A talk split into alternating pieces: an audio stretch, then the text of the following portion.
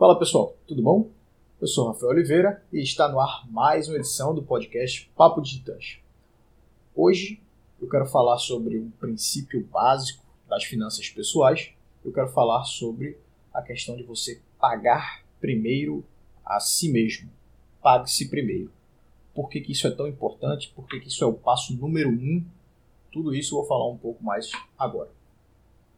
Bem, se você já leu o livro O Homem Mais Rico da Babilônia, você deve saber do que eu estou falando. E se você não leu, eu recomendo fortemente que seja o primeiro livro que você leia para dar o primeiro passo na mudança da tua vida financeira. É um livro básico, rápido e que vai te ensinar princípios bem legais sobre finanças pessoais. E um dos princípios básicos que o livro fala é que você deve pagar primeiro a si mesmo. E por quê? porque é o seu futuro que está em jogo. Quando você recebe o salário, você tende a consumir o teu salário pagando as tuas contas primeiro. E aí você pensa, ah, o que sobrar eu poupo. É normal, é natural, até que tenho certeza que te ensinaram isso ainda na tua infância, que a fórmula que eles usam é que poupança é igual a renda menos consumo. Ou seja, tudo que você recebe menos aquilo que você gasta, o que sobra é a poupança. Matematicamente, isso faz total sentido, certo? Mas eu acho que é preciso inverter a ordem dessa equação se você quiser ter disciplina na hora de poupar e conseguir de fato poupar todos os meses. Então você deve usar a seguinte fórmula: renda menos poupança é igual a consumo. Aí sim você consegue estabelecer é, sempre a poupança primeiro e consumir o que sobra depois de poupar. Afinal de contas, é o teu futuro, como, como eu te disse, é o teu futuro que está em jogo. E você não deve deixar para trás na escala de prioridade o teu futuro, a tua velhice. Então pense, você trabalha duro todos os meses para quem? Para enriquecer os outros? E olha que aqui eu estou falando também da questão do CLT, tá? Mesmo o cara que é CLT, que recebe um salário e provavelmente está enriquecendo os outros porque está vendendo a tua hora, independente disso, você recebe um salário por isso. E esse salário que você recebe, você deve esperar, ou espero eu, que você pense que você quer enriquecer com esse salário, é? mesmo que seja baixo. Então, a prioridade número um deve ser você, sempre. Por isso, o primeiro boleto do mês que tem que ser pago é o seu, é para você. Você trabalha para você. Depois, para os outros. Esse é um conselho muito importante. Tá? Então, se você possui um salário mensal, procure poupar ao menos 10% da tua renda todos os meses no dia do pagamento do teu salário. Não corra o risco de poupar o que sobra no final do mês, tá? Porque isso não vai acontecer. Muito provavelmente eu tenho certeza que você já tentou é, falar, não, quando o que sobrar eu depois que eu consumir eu utilizo como poupança e você não consegue fazer isso por muito tempo.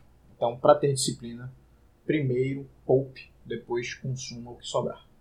Lembre-se, mais uma vez, é importante frisar que é o teu conforto na velhice que está em jogo. Então você precisa se pagar primeiro. E aí eu quero te dar também é, um exemplo interessante sobre o imposto de renda. Para para pensar. Imagina como é que ia ser difícil para a Receita Federal gerir e gerenciar todo o processo do imposto de renda se deixasse ela deixasse para cobrar o imposto apenas no final do ano. Então seria uma loucura. Por quê? Porque ah, nós teríamos que juntar todos os meses o referente ao imposto para que só lá no final do ano a gente pagasse tudo de uma vez. O que acontece é que provavelmente muitos de nós é, iríamos ficar inadimplentes e não, não conseguiríamos ter essa disciplina de poupar constantemente. Então o que, é que a Receita faz? A Receita simplesmente ela cobra o imposto direto na fonte. Assim, quando você recebe seu salário, ele já vem descontado do imposto de renda. Então nós temos que nos adaptar a esse sistema, nos limitando a gastar apenas o que sobra. Ou seja, você recebe o seu salário bruto, é descontado automaticamente o imposto, você não tem o que fazer, e aí o que sobra é o que você pode gastar. Então você deveria utilizar esse mesmo raciocínio para aplicar na tua vida, nos investimentos. Como assim? Você estabelece um percentual da tua renda mensal fixo, tá? de ao menos 10%.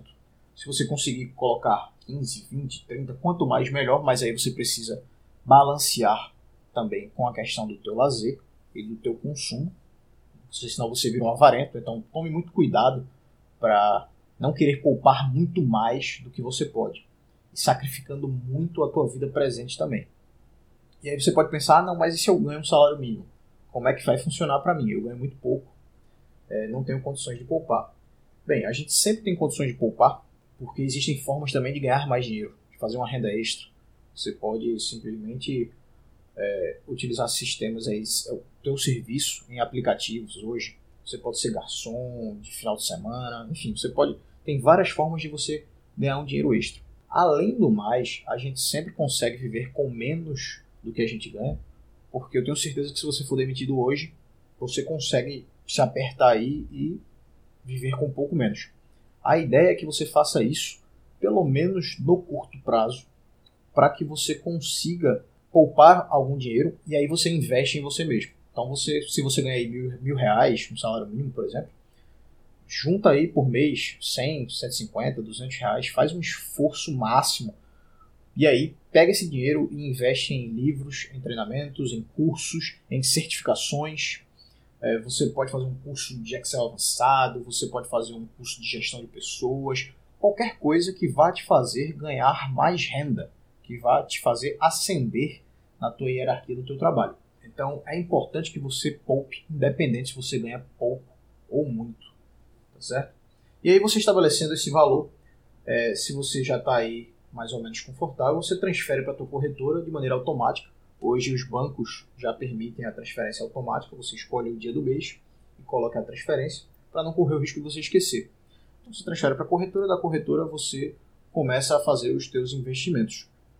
Se você ainda não tem a reserva financeira, que aí é o segundo passo, você pega esse dinheiro e aplica no Tesouro Selic ou um CDB de liquidez diária e vai criando a tua reserva de emergência para depois pensar em investimentos. Mas de todo caso, você tem que poupar todos os meses ao menos 10% da tua renda e transferir para a tua corretora de valores. E se você ganha pouco, invista esse dinheiro em você mesmo para que você ganhe mais nos próximos meses ou um ou dois anos na frente. Então é um sacrifício que a gente tem que fazer visando o nosso futuro. Você precisa criar esse hábito imediatamente. É um hábito saudável e que vai fazer toda a diferença na tua vida. Tenho certeza que no começo você vai se sentir frustrado de ver que você só juntou 100 reais, fazendo 100 reais não dá para nada, por que eu estou juntando isso, não faz sentido. Mas continue, tenha disciplina e tenha certeza que com o passar do tempo você vai começando a ver aquele número crescer na tua conta bancária, você vai começando a ficar cada vez mais empolgado e isso vai te dar forças para continuar com a disciplina de poupar todos os meses. Depois de 5, 10, 15 anos, você vai ver uma diferença tão grande que você nunca mais vai parar de investir parte do teu dinheiro. Então, por isso, crie esse hábito de pagar a si primeiro. E lembrando, eu recomendo a leitura para quem não leu, O Rico da Babilônia. Ele fala muito bem sobre esse, esse podcast que a gente está fazendo aqui hoje. E não deixe de nos seguir nas redes sociais, arroba oliveirarr, arroba zé.câmera e arroba academia Titãs. Qualquer dúvida, contem comigo. Sigo torcendo pelo teu sucesso. Até a próxima.